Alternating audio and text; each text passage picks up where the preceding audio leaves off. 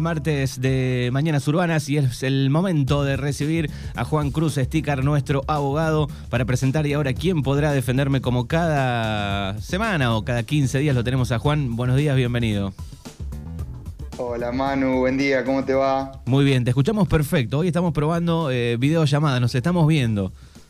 Perfecto, me alegro. Bueno, se escucha, se escucha genial. Eh, ¿cómo, va, ¿Cómo va ese martes ahí por Bahía Blanca? Bien, bien, tranqui. Hoy está soleado, estoy en casa disfrutando de la feria. Eh, los abogados tenemos la feria las últimas dos semanas de julio, así que estamos de vacaciones. Bien, se acoplan al calendario escolar, digamos. Sí, sí. bien, bien, bueno, y hoy hay un lindo tema, que es este calumnias y injurias. Sí, sí, sí. Hoy en la columna vamos a hablar un poquito de derecho penal, precisamente los delitos contra el honor. Históricamente, desde los albores de la humanidad existen formas y mecanismos que tienden a proteger este bien jurídico tan valioso que es el honor y que es constitutivo de la personalidad humana. Es decir, se nace con este derecho, es un derecho personalísimo que todos tenemos. Incluso en épocas medievales, en civilizaciones europeas, este derecho llegó a ser hereditario, se heredaba como cualquier otro, como cualquier otro derecho. Entonces, fíjate desde cuándo es tan importante este derecho. Los delitos contra el honor se encuentran tipificados en el Código Penal en los artículos 109 y siguientes y son aquellos que afectan el prestigio, la dignidad o la reputación de las personas físicas. Entonces, ¿cuáles son los delitos contra el honor? Los que se conocen como el delito de calumnias y delitos de injurias. ¿Qué son las calumnias? Bueno, el delito de calumnia consiste en acusar falsamente a otra persona de haber cometido un delito. Por ejemplo, estaría cometiendo un delito de calumnia yo si digo que Manuel Martín se robó un millón de pesos de la radio 105. Por ejemplo. Sí, sí, un ejemplo. es pertinente aclarar que es, en esa imputación no interesa si el delito se hubiese consumado o no, si se trata de un delito doloso, culposo o preterintencional, y si se lo imputa en grado de autor, coautor, partícipe o cualquier otro grado. Sí, lo que interesa es que esa imputación debe ser actual o pasada, puesto que los hechos futuros no constituyen delito. Y además debe contener dos requisitos. Es decir, que sea concreto y circunstanciado.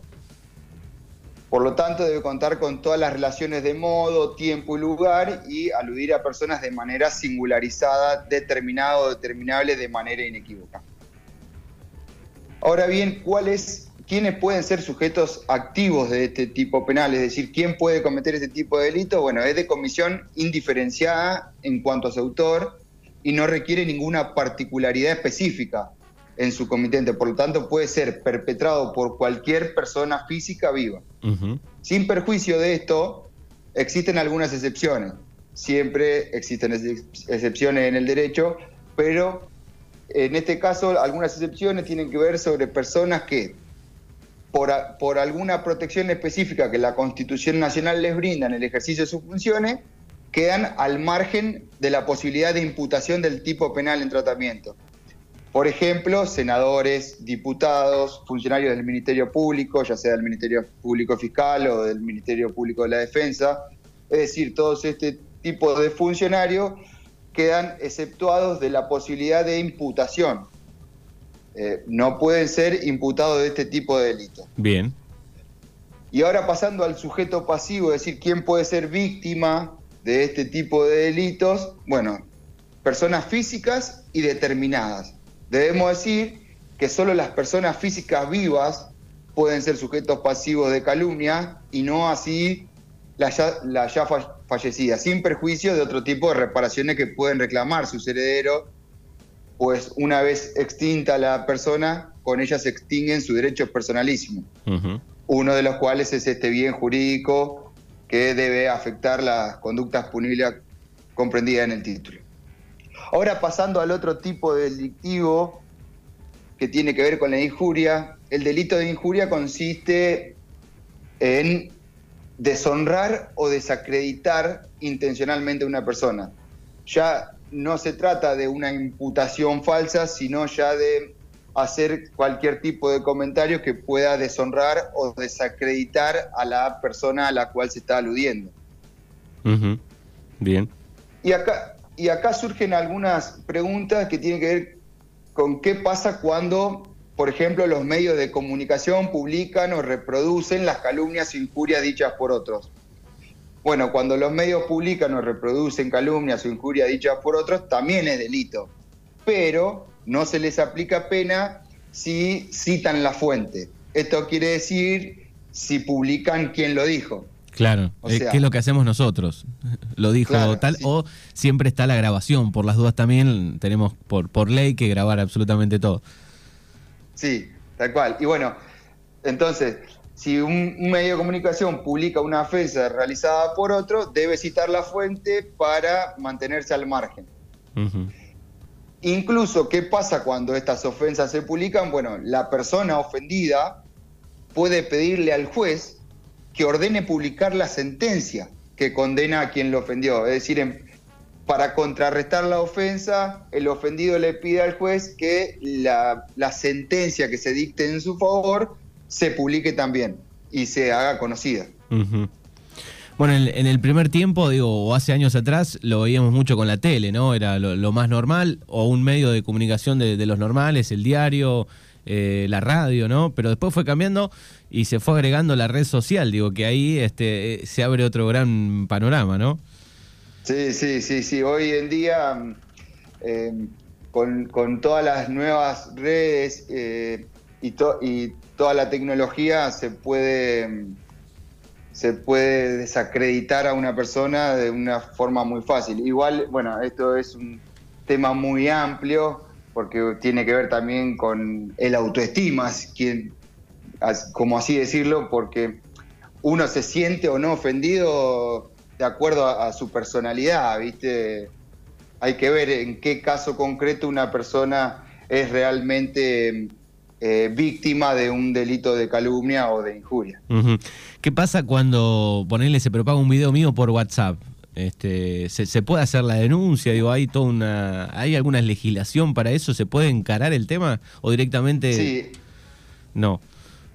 Sí, sí, sí. E, en principio lo que hay que aclarar que este tipo de delitos son delitos de acción privada y se necesita una querella, es decir, se necesita un accionar del ofendido para poder darle curso a esta, a esta acusación. Eh, y con respecto a, a lo que decía, a lo que preguntabas, el artículo 113 del Código Penal dice que el que publicare o reprodujere por cualquier medio injurias o calumnias inferidas por otro, será reprimido como autor de las injurias o calumnias de que se trate. Entonces se equipara la figura del que realizó la ofensa con el que la reproduce o la publicare por cualquier medio. y, bueno, hoy nombramos un poco, y cuando la persona eh, sobre el, digo, cuando la ofensa cae sobre alguien que ya no está, digo que alguien fallecido. Bueno, en ese caso, en principio, eh, es el ofendido el que está legitimado para iniciar la acción, pero puede ocurrir que esa ofensa eh, afecte eh, el honor de los herederos. Por ejemplo, si la, calumnia eh, está referida a estafas multimillonarias, puede que el heredero o los bienes que pertenecen al heredero estén involucrados en esa calumnia, entonces el heredero puede sentirse, mm, eh, ¿cómo te puedo decir? O sea, mm, sentirse perjudicado o, dañado en ese, en ese derecho. Bueno, escuchamos también muchos casos de, modelos, por ejemplo, ¿no? Que hay fotos en, páginas porno, qué sé yo, que hace años que están haciendo este juicios y digo, cuesta mucho también sacar esas cosas de, las redes, por ahí nos vamos para otro lado, digo, pero eh, es difícil, ¿no? Sí. Eh, sí, sí, sí, e, e, este es, un tema muy complejo y que también necesita actualización constante, ya que, a ver, eh, como decíamos al principio, el honor eh, es un valor que eh, en tiempos anteriores tenía una significancia y hoy en día tiene otra, ya que se puede burlar o se puede desacreditar a una persona de forma muy fácil, ya sea eh, mediante un Twitter o, o reenviando cierto tipo de videos. Entonces hay que tener un poquito de cuidado y además eh, hay que ir eh, avanzando en la legislación porque ya te digo, hay que ver en el caso concreto si el, bien jurídico protegido se daña o no. Bueno, acá preguntan más o menos lo que estábamos charlando, digo, eh, sea cual sea la red social, digamos, se pueden iniciar causas. después habrá que ver cómo se investiga, hasta dónde se llega, pero en todas se puede arrancar, digamos, ¿no? Sí, sí, sí. Vale aclarar que en los delitos de acción privada se necesita la querella, es decir, el ofendido es quien tiene la posibilidad de iniciar la acción legal. Entonces, no, no, a diferencia de los delitos de acción pública, que, que la, acusación la puede iniciar eh, de oficio un juez o, el fiscal, eh, en los delitos de acción privada se necesita que el ofendido eh, presente la querella. muy bien. Bueno, Juan Cruz Estícar, abogado, aquí en Mañanas Urbanas. No sé si quedó algo. ¿Me ibas a decir algo? Y una cuestión que me quedó por aclarar tiene que ver con la figura del arrepentimiento. Mm. El artículo 117 del Código Penal dice que el culpable de injurias o calumnias contra un particular o asociación quedará exento de pena si se retractare públicamente antes de contestar la querella o en el acto de hacerlo. Entonces, eh, quien es acusado de este tipo de delitos puede dejar atrás todo el proceso judicial si se retractare públicamente, aunque la retractación eh, no, es, no, es, tomada como, como culpabilidad. Es decir, no porque se retracte, ah, bueno, entonces vos te retractaste, sos culpable, no se retracta, deja, deja atrás el proceso judicial eh, sin hacer obvia la, culpabilidad. Muy bien, bueno, ahí está un poco un lindo, un lindo tema. Eh, podemos, eh, la gente puede ubicarte, si bien estás en estos días de, feria, de vacaciones, ¿dónde pueden este, ubicarte? Bueno, el estudio se encuentra en la calle Luigi 87 y si no a través de las redes sociales, Facebook o Instagram, o mi número de teléfono es 291-4603-566. Bien. Déjame, déjame aclarar, Manu, que eh, siempre eh, estamos abiertos a sugerencias, todos estos temas son elegidos por mí, pero si en algún momento la audiencia eh, quiere plantear algún tema, lo acerca a la radio y, lo tratamos y lo charlamos, no hay ningún problema. Bueno, sí, a veces escriben mientras estamos haciendo la columna, 2923 41 3880 de algún tema que quieran saber y le mandamos saludos a Maxi que dice que es víctima él, víctima tuya, el gran Maxi.